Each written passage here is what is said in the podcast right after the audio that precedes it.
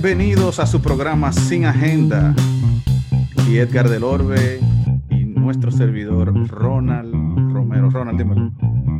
Estamos bien y tú. Y saludos a todos los que nos escuchan y saludos a ti. También, ¿cómo estás, Edgar? No, aquí estamos de vuelta, gracias a Dios, una vez más. Eh, de vuelta, de vuelta del coronavirus. No, no, no, el coronavirus está encendido. acabando. Óyeme, yo no sé qué es lo que le han dado, le han dado como esteroide. No, está, a, los, niveles de Nueva York cuando empezó. Sí, aquí en Florida estamos viendo muchísimos casos diarios. Eh, yo estaba chequeando las estadísticas y, en el tema de contagios estamos peor que, en aquella época, o sea que cuando tuvimos el, pico primero. En los otros temas no revisé, no sé si tú has revisado el tema de internamientos y eso. Sé, que las muertes sí han bajado, o sea, han bajado con relación a lo que había antes, pero la verdad es que preocupa de que tengamos tantos contagios. Antes de tu continuar, por si acaso quiere aportar algo nuestro invitado del día de hoy, ah. Eh, Augusto Segura. Augusto, bienvenido. ¿Cómo está? Buenas tardes, ¿cómo están? Bien, ah, gracias. Estoy agradecido por ustedes por dejarme participar en su programa y estaba escuchando lo que está diciendo Rona y realmente es preocupante porque yo acabo de escuchar una noticia, por ejemplo, en California está, hay una epidemia grandísima con el virus y han encontrado que hay gente de 18 a 25 años que están siendo infectados y no están siendo hospitalizados y cantidad de niños. Entonces, es triste que en este país todavía no hayan podido escuchar a los científicos y seguir las reglas que se deben seguir, porque está perjudicándonos a todos. Eh, no, pero no, no solamente aquí, o sea, en muchos países eh, la cosa está difícil. Oye, eh, es, es, es, en general, pero yo me refiero a que este país sigue el país más poderoso del mundo y donde tiene la mejor tecnología, los mejores científicos, de acuerdo a ellos, todavía no ha podido controlar ese virus. Y hay países, por ejemplo, como South Korea, que tuvo el problema y lo, controlaron. La gente hizo caso de usar eh, la máscara, de conservar la distancia y no tienen problema hoy en día. Yo, yo leí un, un, un artículo que mencionaba a New Zealand como uno de, los países que desde un principio tomó una de las medidas más agresivas, que fue eh, dos semanas el país entero sin, sin movilización alguna de trabajo, de nada en lo absoluto, y le daban 100 mil, eh, 100 mil, 7 mil, no sé cuál, es la moneda de New Zealand. Bueno, vamos a decirle la, 7 mil, vamos a decirle dólares de New Zealand, eh, porque no sé cuál es la moneda de ella. Y, ahora mismo ellos tienen esa situación controlada, no hay coronavirus allá. Bueno, eh, por ejemplo, lo que pasa es que hay como diferentes eh, approach, porque también, mira, justamente con quien antes de empezar el, programa, yo estaba conversando con una persona de Uruguay. En Uruguay tienen muy pocos casos. De hecho, ya ellos abrieron, los niños están yendo a la escuela ya sin casos prácticamente. Ahora, ¿qué pasó en Uruguay? Claro, eh, hay que tomar en cuenta que, Uruguay es, un, país que no tiene tanta población. Pero ¿qué hicieron ellos? Ellos lo que hicieron fue que diseñaron las reglas y la, población acató las reglas. No sé, ellos no hicieron ni toque de queda, ni, ni cerraron. Eh, bueno, cerraron los negocios por un tiempo, pero no, la gente podía salir, pero la gente no salía porque el Estado había dicho, no, no hagan esto, no hagan lo otro y, a ellos le ha ido bien. Pero sin, sin, eh, sin tratar de, politizar el, tema un poco, Yo, yo considero que en, aquí en nuestro país, en los Estados Unidos, no nos dieron unas directivas claras desde un principio y fueron como medios confusas al principio hasta que después comenzaron a ser más claros en lo que querían hacer. Entonces yo creo que eso también no nos ayudó. Sí, yo, creo, yo creo, estoy de acuerdo con lo que dice pero es más de eso, porque Tú dijiste, eh, que el gobierno instituyó unas reglas y la gente lo siguió. En este país, desde el año desde el año pasado, cuando estaba el problema del virus, eh, los científicos estaban diciendo que iba a haber un problema grave. Y hasta el día de hoy hay inclusive eh, eh, gobernadores que no quieren instituir el uso de las máscaras. Sí, es cierto. Entonces es falta de responsabilidad, porque sabemos que ya van 135 mil muertos. Eso no es cualquier cosa. No. Y ahora quieren mandar a los niños a las escuelas porque hay que abrir todos los negocios, abrieron los bares, abrieron las playas. Eso no es.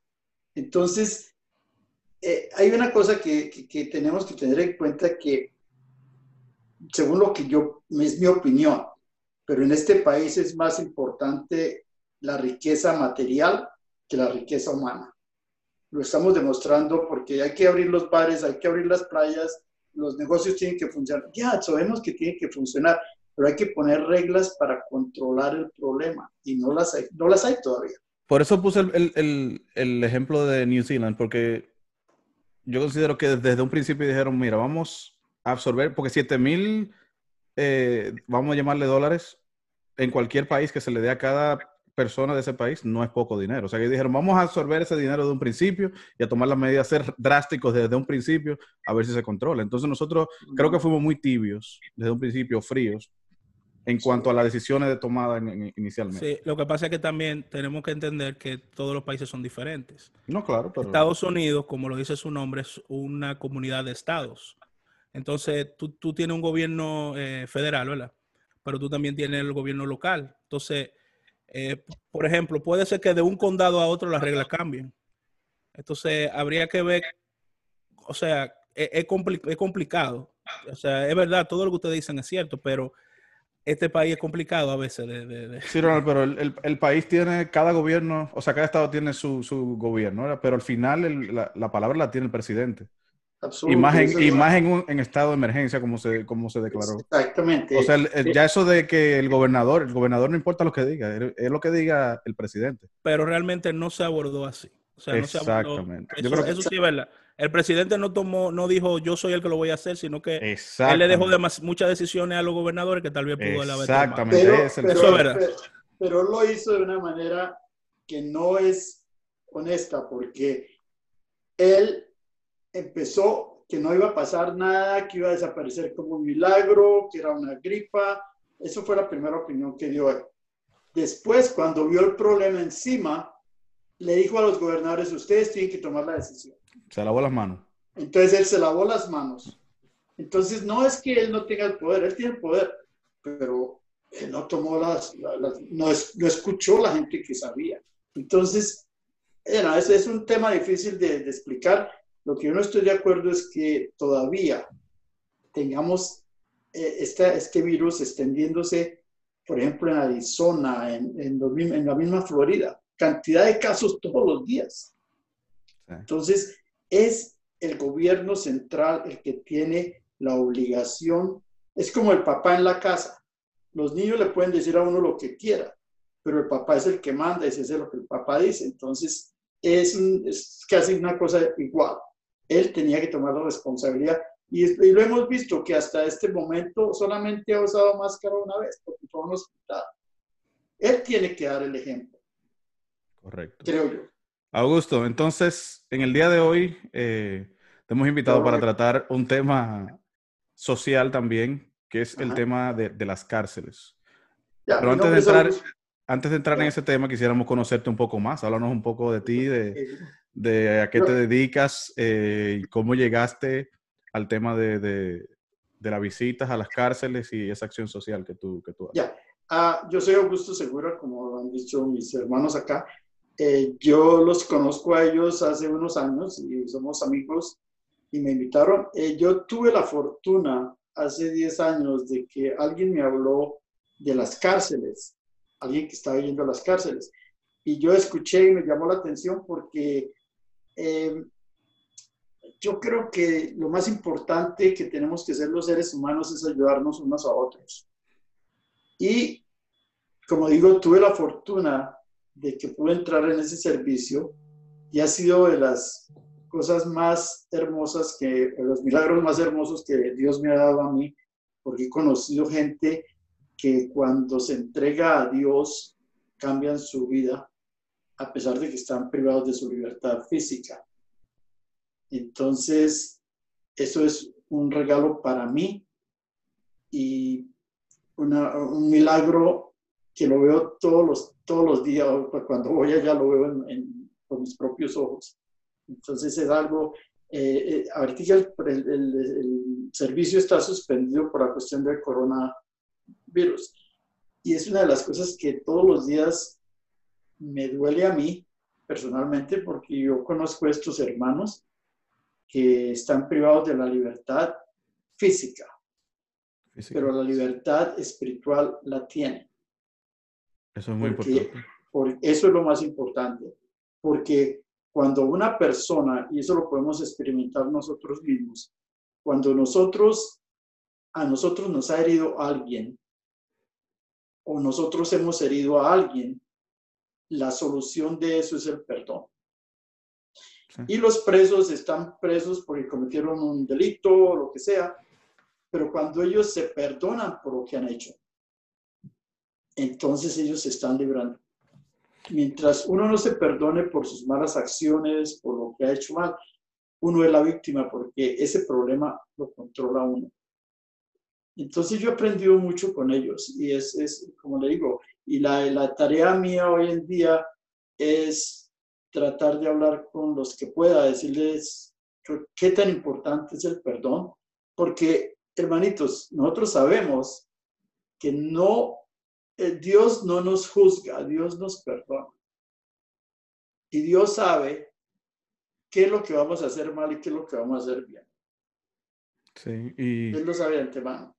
Y, y el, el, tema de las cárceles es un tema bastante, bastante serio. Aproximadamente 2.3 millones de personas están actualmente, ya sea en prisiones, ya sea en cárceles o en otro tipo de detenciones federales. Y yo hablaba con Ronald hace un tiempo y había uno de, los, de, los, de las cosas que yo, le voy a llamar mitos, porque en realidad no, no eran como yo lo pensaba, que yo le decía, Ronald, el problema de las cárceles, están, hay tantas personas en, la, en las cárceles porque es un negocio y, y, la, y, son, hay muchas, la mayoría son privadas. Y en realidad, solamente el 9% de las personas están en cárceles privadas. Yo estuve leyendo un poco. Aparte de eso, también lo, el tema de las drogas. Mucha gente cree eh, que las personas que están en la cárcel, la mayoría es, es por drogas. Y cuatro de cinco personas están en prisión y no tiene que ver nada, nada más una de cinco es por, por causa de drogas. Y la mayoría de las cosas, hay, o sea, las cárceles tienen un porcentaje tan alto, son de casos que todavía no han sido resueltos. O, no, no resueltos, sino que no han sido condenados, no han sido condenados todavía. No han sido condenados. Exactamente. Están en espera de, de, una decisión de un juez, de una decisión de, de, de si van a ser condenados o no. A eso le llaman el, el, money bail. Y eso es uno de, los factores, o sea, todos los factores, ya sea violento, ya sea por propiedad, por drogas, todos son factores que hay que mirarlo todo en un conglomerado, pero que a la vez la mayoría de las personas que caen presos es por causa de pocos recursos económicos. Y por eso es que se están sobrepopulando eh, las cárceles. No, y malas decisiones también, porque tú sabes que el, el, tema, por ejemplo, eso que tú decías, que mucha gente cree que, que, hay mucha gente que está preso por el tema de las drogas, porque hay gente que aboga porque se legalice, entonces dice que al hacerlo eso saldría mucha gente de la cárcel, pero no necesariamente es así. O sea, y, y uno de los temas que, una de las cosas que yo me encuentro eh, mal de, de, los sistemas a nivel mundial, sobre todo con el tema de, de justicia, es que nosotros estamos, eh, o sea, tenemos, sabemos que tenemos una clase pobre, grande, ¿verdad? Eh, tal vez no la estamos apoyando como debemos. Caen presos, entonces tenemos que también, o sea, tenemos como quien dice que mantenerlos. Cuando pudiéramos hacer programas dentro de las comunidades que ayuden a que esos muchachos tengan, o esas muchachas también, tengan otra visión de vida, se, se hagan cosas diferentes para que no lleguen al punto de ya, o sea, tener que enfrentarse con una realidad de durar tiempo en prisión. Y también tú sabes que cuando una gente eh, cae en prisión, eso es una marca que te queda, por lo menos en, este país, yo sé que el que cae en prisión, dependiendo del delito que cometa, es algo que le queda para siempre. Entonces, personas como Augusto que van a, llevarle esperanza a esa gente que tal vez cometieron un error, se equivocaron. Eh, eh, como hemos visto también, hay otros casos donde hay personas que caen en, prisión sin ni siquiera tener culpa. Y si pasa los años, yo, yo vi un, señor que fue a, fue una historia muy bonita, Augusto, si tú puedes para que la busque, voy a ver si la encuentro para mandársela, de un señor que fue uno de estos programas tipo American Idol, Creo que América Got Talent, algo así. El tipo duró 32 años preso. Eh, porque había como un asesino en serie en su comunidad. Era un señor eh, negro. Y lo acusaron a él, jovencito, de que él había sido el, criminal. Lo metieron preso. Y ahora, recientemente, con una reforma que se hizo, se, se, buscó su caso y, el ADN eh, dijo que él no, que no era él y quién era la persona que realmente había cometido el crimen, que era un asesino en serie que, que después fue, fue apresado. Entonces, imagínate tú, ese pobre señor, él tenía mucha esperanza, muy, muy, pero dura tanto tiempo en prisión sin, sin haber cometido un hecho. O sea, ¿cómo tú te reintegras? que o sea, yo me imagino que todo esos casos lo veo a gusto. Y ese, y ese tiene que ser el fin de, de, la cárcel, que es reformar. Ya, lo, lo que dice Ronald es muy cierto, pero hay un problema más grave, que las cárceles son sitios de, los, para estar preso sin ninguna ayuda. Las cárceles deben ser sitios donde haya consejería, donde haya entrenamiento para que esas personas cuando salgan de la cárcel puedan, puedan reintegrarse. Pero nosotros, nosotros, la sociedad, una persona de la cárcel y nosotros sin saber nada de esa persona ya es un criminal. Exacto. Esa persona no consigue trabajo. Esa persona sale sin nada. Entonces, esas mismas personas, yo las veo enseguida en la cárcel de Pinelas, que son los homeless. Mucha gente ha salido de la cárcel por cualquier motivo, eh, eh, como dice Ronaldo, Ronald, perdón, eh, cualquier cosa que cometieron, ningún crimen, no mataron a nadie, pero cometieron un error, una estafa o lo que sea, ya tienen un récord. Esa gente nadie le da trabajo, tiene que vivir, ir a vivir en, un homeless. Entonces, es el sistema. Y un país como este, con todo lo que tiene, debía, las cárceles debían de ser sitios de rehabilitación. Eso es correcto, de reformación de la persona. Absoluto, absoluto. Pero, pero Augusto, también tenemos que ver cuáles son, o sea, cómo el sistema está diseñado para que, para que las personas caigan en la cárcel, porque como te digo, esa población de la cárcel eh, es basado en el sistema del, del bail, que es el pagar el dinero para, en lo que se averigua su caso. Las personas que tienen los recursos, esas personas no, no están, no, no duran mucho tiempo en la cárcel, salen de una vez en lo que esperan. Todas esas personas que no tienen el recurso para pagar, esas son las, personas que se quedan en la cárcel hasta quién sabe Dios cuándo le pueden eh, ver su caso, aunque el sistema está hecho supuestamente para que le vean el caso lo más pronto posible. Pero en, todo caso, tú acabas de decir, es el sistema. Exactamente. que tenemos que cambiar. El sistema debe ser igual para todos. El sistema de rehabilitación es una necesidad. El sistema de ayuda psicológica es una necesidad para poder reintegrar a esas personas todas las personas y muchas de las personas que están presas y que han cometido crímenes o lo que sea, tienen un problema psicológico. Claro. Y mientras no resuelvan ese problema psicológico, no pueden cambiar su vida. Y yo les garantizo que afuera, entre todos los que andamos en la calle, hay gente peor. Hay, más gente que, está más presa por sus problemas psicológicos que cualquier otro. Sí, eso es, eso es cierto. Entonces, eso cuando una persona comete un crimen y tiene una ayuda psicológica, va a resolver su problema. Hoy en día, por ejemplo, cuando lo que nos está motivando a todos, a mí no personalmente, pero a mucha gente, es la posesión de dinero y cosas materiales, hemos abandonado lo más importante que es nuestro hogar, nuestros hijos.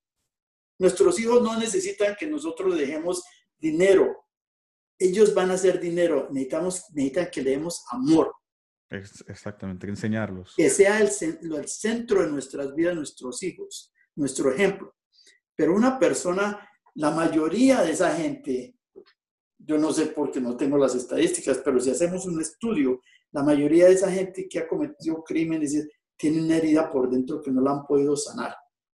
¿Ustedes han escuchado de Facundo Cabral? Claro que sí.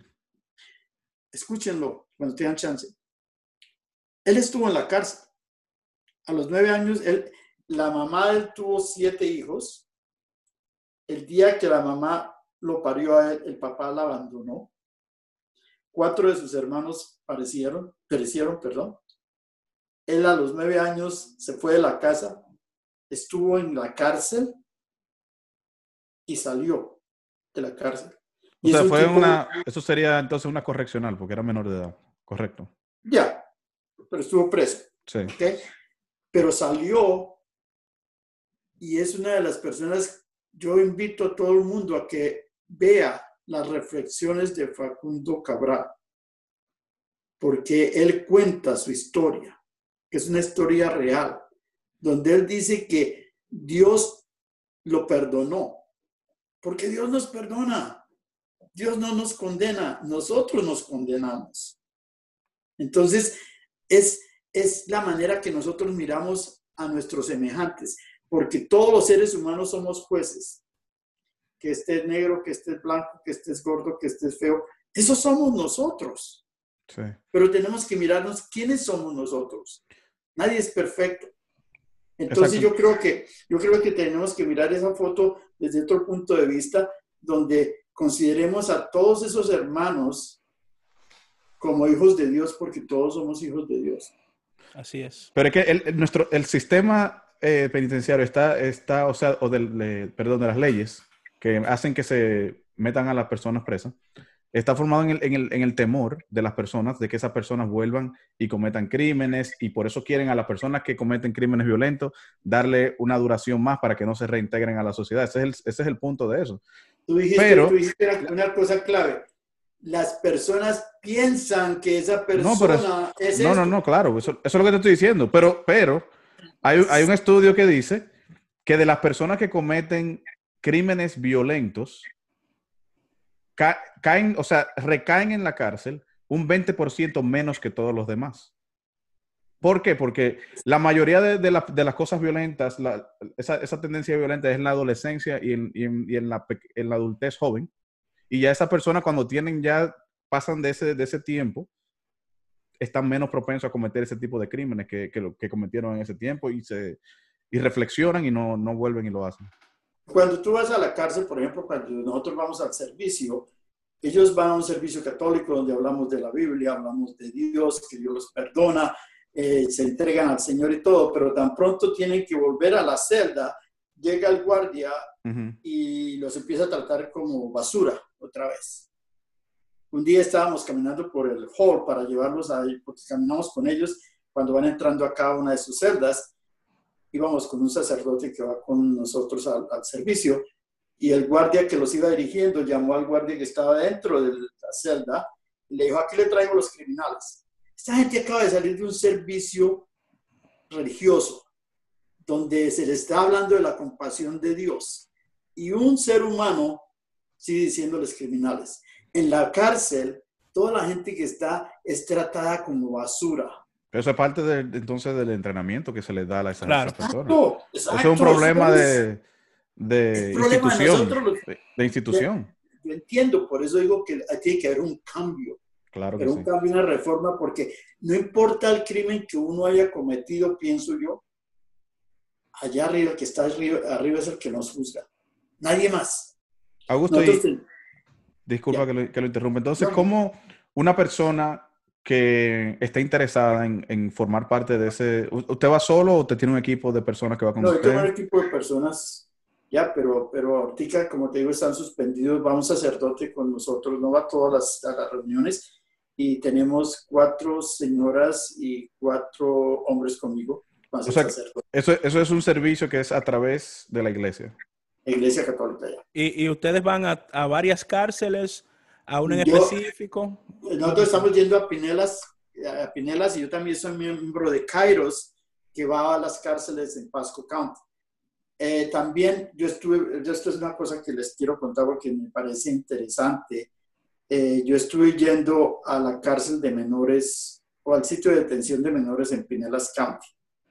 yo fui a tres reuniones y no me pude aguantar. Tuve que salir. Es penoso, la muy penoso. manera, la manera que tratan a esos niños y niñas es inhumana y no los están ayudando, sino los están destrozando. Yo me, pues, me acuerdo de un caso que la mamá fue a recoger a la hija, la hija tendría por ahí 14, 15 años, y cuando salió con ella empezó a gritarla, a regañarla, a decirle, Eso fue recién salida. Ya, desde el día que fue ella a, a sacarla, porque Wow. la niña estaba ya y le daban su libertad ya o lo que sea, Ujú. y de ahí delante de todo el mundo gritándola. Eso no es. ¿Y usted hizo algún reporte de lo que usted pudo ver que no, que no- seguro, Oh, seguro, claro. seguro.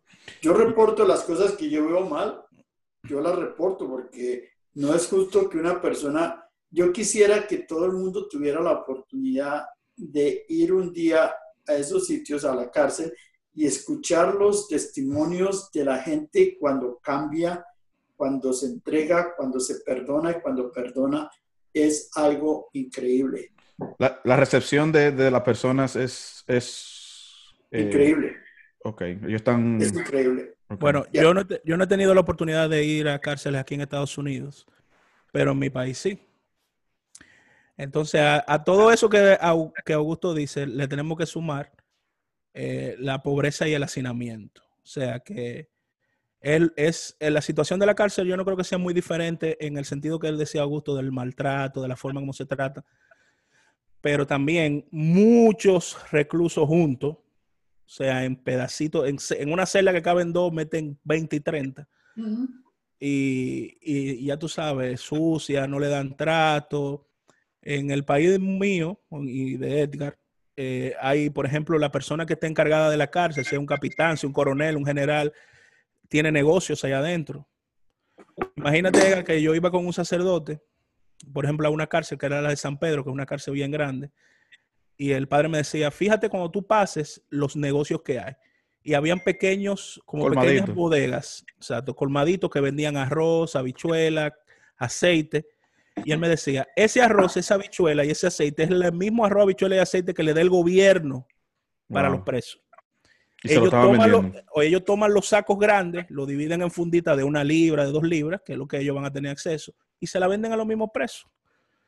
Entonces, imagínate tú, si los que están ahí, que, que, que están para ayudarlos a ellos, para cuidarlos, que le están pagando por eso, porque también tenemos que decir que los empleados de una prisión, o sea, lo, lo- lo está pagando uno, ¿verdad? El contribuyente. Claro, lo- lo- con los impuestos. Exacto. Entonces, óyeme, a usted le están pagando por hacer una, una función, no por maltratar ni, ni, ni, ni hacer- ni hacerle daño a nadie. Sin embargo, es, es una realidad que se ve. Obviamente, eh, Dios no tiene que ver con eso. O sea, hay personas que sí se encuentran con Dios en la cárcel y que sí salen reformados. Pero para que ustedes vean, es, ese, esa, esa reforma de la persona viene más de estos grupos que van a la cárcel que, de la- que del mismo sistema. Sí. El sistema lo que hace es hacerlos más resentidos por, lo que les- por el trato que se recibe. Ujú. Para ellos el, el preso es basura, punto. Ahora imaginémonos en las cárceles en este país cuánta gente tiene el virus. Esos no, números no nos los dan.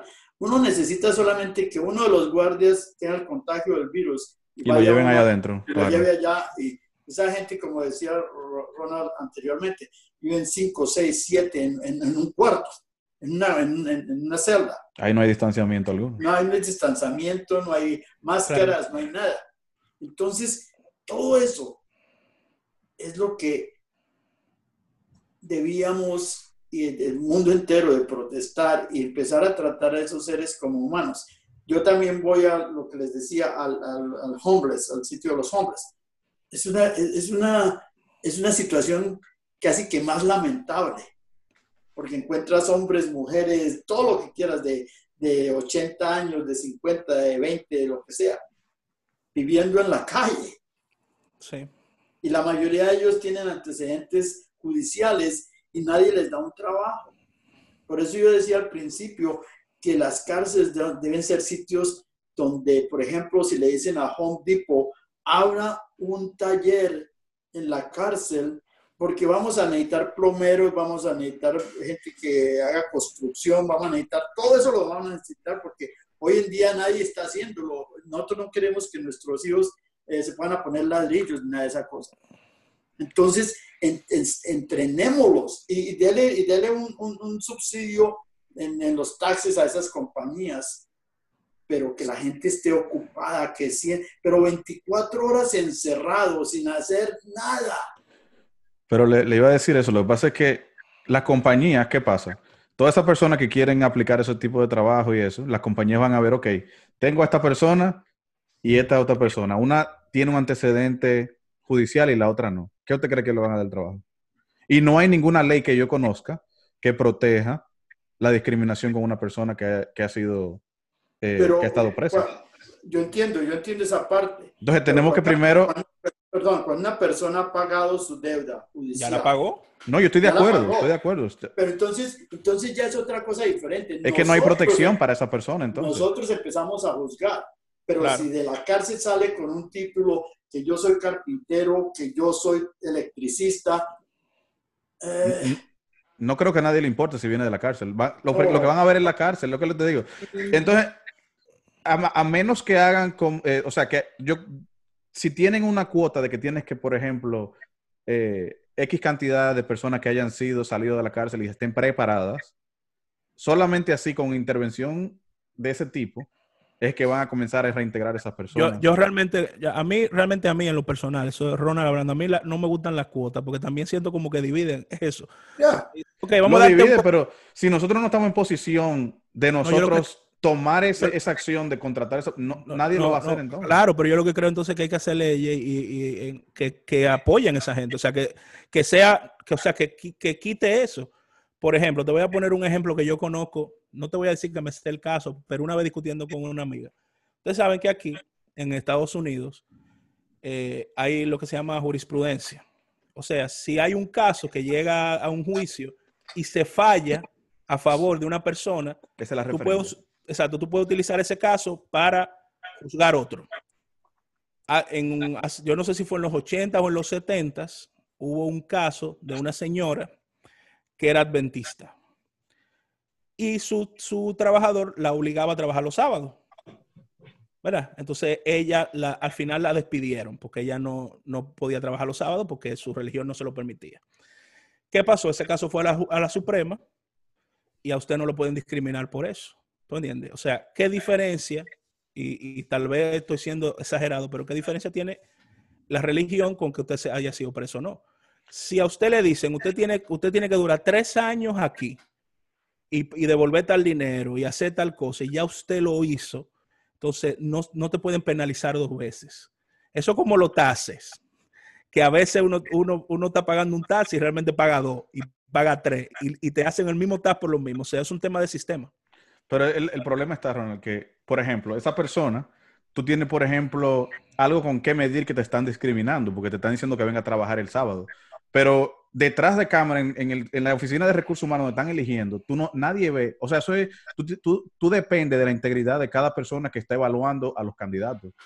Entonces, es, es, un problema de reformar a la persona y hacerlo entender que esa persona están ya reformada, ya pagaron su deuda y que usted tiene que considerarlo sin ver, o en su defecto, que eso no sea información pública ya, que sea simplemente información de las policías y, de, no en un no que sea información de, que la pues, manejen trabajo. Pudiera ser información pública algunos crímenes o algunas cosas, tú sabes, pero Exacto. es que están pagando todos, o sea, están pagando todo por, justo por pecadores. O sea, a menos tenemos, que tenemos que educarnos nosotros también. Nosotros tenemos que dejar de juzgar a todo el mundo. Sí. Eso es importantísimo porque nosotros somos los peores jueces del mundo.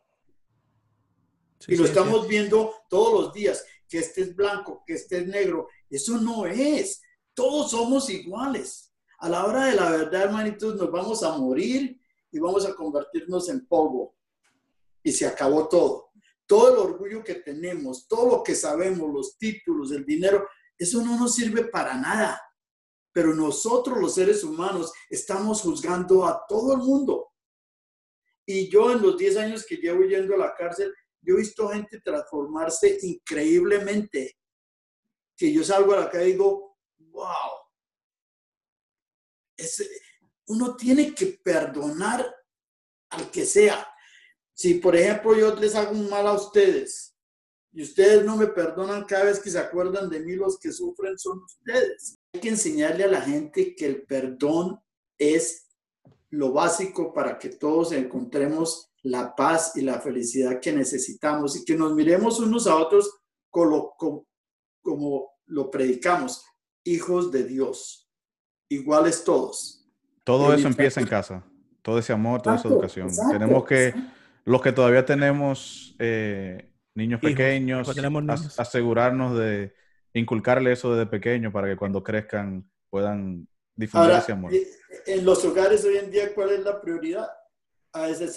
Yo conozco hogares donde el niño tiene dos, tres, tres años y lo llevan al daycare y la, porque la señora tiene que trabajar y trabaja para pagar el daycare. Porque todo lo que nos interesa es lo material. y eso no es. El amor de madre que recibí yo de mi mamá, ese amor no se paga con nada. Right? Las mamás de nosotros nos criaron estuvieron con nosotros todo el tiempo. Right? Esa es la formación que tenemos nosotros. Ah, eso no se veía. No, Facundo Cabral decía que en, una persona le decía que llegó un, limosnero con las sandalias rotas, llegó a donde, a donde el, el zapatero, a que se las arreglara. Y le dijo, ¿cuánto me va a dar por arreglárselas? Digo, no tengo dinero. Dijo, pues si me da, eh, si no me, da dinero, no le puedo, no las puedo arreglar. Dijo, si yo, ¿cuánto quiere? Dijo, ¿cuánto me va? Dijo, yo le doy un millón de dólares. Pero a cambio del millón de dólares, usted me da las piernas. Le digo, ¿yo para qué quiero un millón de dólares si yo necesito caminar y no voy a tener piernas? Digo, entonces le doy 10 millones de dólares a cambio de sus brazos. Yo creo que voy a hacer con 10 millones de dólares si yo no puedo ni, darme la comida yo mismo. Llegó entonces los 100 millones de dólares por sus ojos, a cambio de sus ojos. Si yo para qué quiero 100 millones de dólares, si no puedo ver a mi esposa, no puedo ver a mi mamá, no puedo ver a mis hijos, no. eso es. Esas reflexiones tenemos que hacerlas nosotros de que realmente en este mundo que estamos viviendo nosotros es un mundo totalmente materialista donde el ser humano ha perdido el valor que tenía antes. Y eso es triste. Porque por eso vemos tantos y tantos niños jóvenes envueltos en drogas y porque no hay un hogar, no hay hogares más. Todos estamos pensando es que yo quiero tener el carro último modelo, la casa no sé cuánto, eso todo se queda aquí, pero el amor que nos dieron los, padres a nosotros, eso vive en nosotros. Y eso es lo que nos hace. Entonces, tenemos que cambiar un poquito nosotros también. Claro. Un pocaso, un pocaso. Pero lo, importante es ir cambiando poco a poco, porque a veces las transformaciones empiezan eh, como una piedra que empieza a rodar en la nieve y se vuelve una avalancha. Exacto. No, pero tenemos que, yo creo que nosotros los que creemos en Dios, los que eh, eh, queremos nuestra familia, nuestros hijos, nosotros tenemos ese sentimiento porque lo recibimos de nuestros padres y se quedó con nosotros. Y tenemos que ser ejemplo para mucha gente. Ejemplo de qué es lo que realmente vale, qué es lo, la riqueza más grande que tiene Edgar hoy en día es Alejandro. Y Ariana se quedó fuera. Claro. Sí, sí, sí, déjala. No, mentira, mentira. No, no, Alejandro y Adriano. Se va a calentar, se va a calentar. Yo, yo, yo, la llamo y le clarifico. esa, es la verdadera riqueza. Ya sabe la historia de nosotros, nosotros no pudimos concebir, pero Dios nos dio un hijo a través de Steven, que Edgar lo conoció, ¿right? Sí, señor. Ese es el milagro más grande que ha pasado en mi vida, en nuestras vidas porque si no fuera por ese muchacho, por ese regalo que me, nos dio Dios, yo no sabría lo que siente un padre por un hijo. ¡Wow! Eso es grande. Eso no se cambia con dinero. Entonces, cuando yo le digo, yo hablo mucho de esto con mi familia y mis amigos y todo, porque yo quiero que entiendan que lo que nos pasó a nosotros fue un milagro más grande y Dios se lo llevó cuando tenía que llevárselo y yo no estoy protestando ni peleándole que por qué me lo dio, que por qué me lo quitó. No, yo todos, todos los días le doy gracias porque gracias a esa criatura sentí ese amor tan grande y vive en mí y vivirá hasta el día que me muera y por siempre. Amén. Entonces, Amén. eso es. Eh, Perdón que yo hablo mucho. No, no, no, Augusto. Usted ha hablado lo suficiente. Entonces ha llegado una parte del programa. No sé si usted ha escuchado otro programa, no tiene que contestar. Sí. Eh, pero se llama el, rap, el Rapid Fire. Entonces Ay, yo, ay, ay. yo le tengo aquí, Augusto, ¿usted se acuerda? Yo no sé, yo tengo un- un- una, mala, una mala memoria de una vez que usted y su hermano, no sé si llegaron juntos, si andaba uno por un lado, uno por otro lado. Al final fue que usted como que lo, se lo llevaron porque usted estaba, en, eh, era en una discoteca, que usted estaba, con su- y llegó por, su- por un lado. ¿Y cómo fue que terminó esa historia? Que ustedes terminaron uno, que a uno lo sacaron primero que al otro. ¿Cómo fue la cosa? Usted cayó, hablando de cárcel y eso, usted por casualidad lo agarró, lo agarró No. una correccional. No, ¿cómo No, fue la historia? No, no. Ah, llegaron a pedir papeles al el certificado de policía no sé qué, yo no lo tenía. Ah, Esa es la cédula dominicana o, o el ID ya. de Estados Unidos. Ajá. Entonces me, me sacaron y eh, hablé con ellos. Bueno, les dije lo que yo hacía, dónde trabajaba, dónde vivía y me dejaron ir. Entonces, No, no. ya. usted No, cortó una parte, yo- usted cortó una parte del, del cuento, de, de ese cuento. No, me, no, me sacaron. Y, oh no, perdón, me llevaron y Hugo fue el que me sacó. Ah, pues, ah, pues lo, lo arregló. Lo-. Pero es mi hermano. Pero a Hugo, a Hugo- a Hugo no lo agarraron también. ¿Cuál- ¿Cómo fue la cosa? No. No, no, a mí fue el que me, a mí fue el que me Ah, llevaron. él se escurrió, él se fue. Ya, él, él- tenía su certificado de policía. Yo no y lo dejó amanecer Me allá. llevaron, yo, yo decía, y este me dejó llevar y qué, pero entonces llegó y me sacó. Ya. Ah, bueno, bueno. Mire, y, eh, y otra cosa. Me cuentan de que, que usted una vez se puso de que estudiar inglés. Ajá. Y, de que conoció ahí una persona, ¿es verdad? Eso. Eso Hay una historia de romance- de romance. Ella, ella, eh, ella es mi esposa por 44 años. Es una historia de Yo cuando llegué, cuando llegué a este país... Pobrecita, no mentira, mentira. Sí, sí, Ella no sí. sabía lo que se estaba metiendo No, en ese sí, tiempo. seguro, ella no sabía. Cuando llegué a este país, empecé a trabajar eh, y yo empecé a, a ir a una clase de inglés de- para adultos. Cuando yo me quedé en Colombia solo, porque mi familia se vino toda para acá, pero por la edad mía, yo ya había cumplido 21 años, mi mamá no me podía pedir para venir acá. ¿Ok? Entonces me quedé en Colombia solo, tenía la casa de mi mamá, tenía carro, tenía un negocio. Este rubio, ojo, ojo azul, le contó esa cosa, no Entonces- quería venir a Estados Unidos. ¿A qué? y me, pu- y me puse a tomar trago, mujeres, a mí me, me, me volví un, me volví un ocho. Fue tanto la, la situación que mi tía y la, una tía de mi mamá que vivían en la casa donde de nosotros, la llamaron y le dijeron, si no se lo lleva, Lo vamos a pierde". perder. Sí. Entonces, mi mamá me invitó a venir a Estados Unidos, yo vine con visa de turista, ¿ok? Ajá. porque no me daban la visa porque yo era mayor de edad. Y cuando llegué aquí, me acuerdo, llegué un domingo, no, un sábado, y el domingo me llevaron a misa, me presentaron un señor, un cubano, Enrique Olivella, y me dijo, mañana lo espero a las 8 en mi trabajo. Yo no miré, ¿cuál trabajo? mi mamá y todo, ya, Ya había gestionado todo trabajo. eso. Ya. Entonces me decía a la casa de mi mamá, ¿qué es esto de trabajo? Y me dijo, deme, el- deme el pasaje para que no se le pida que, volverse. Entonces le di el pasaje de regreso y delante de mí y lo rompió. Tran, lo vio pedazos. Y lo Ay, ay, hacer. ay. Usted no "Usted vuelve. Usted no se va a ninguna parte. Ay, ay, ay. Y ahí empezó todo y conocí a mi esposa, en, eh, ella era la profesora de inglés. Y se, enamoró, y se- y se enamoró de mí. Es un Don Juan, te estoy diciendo.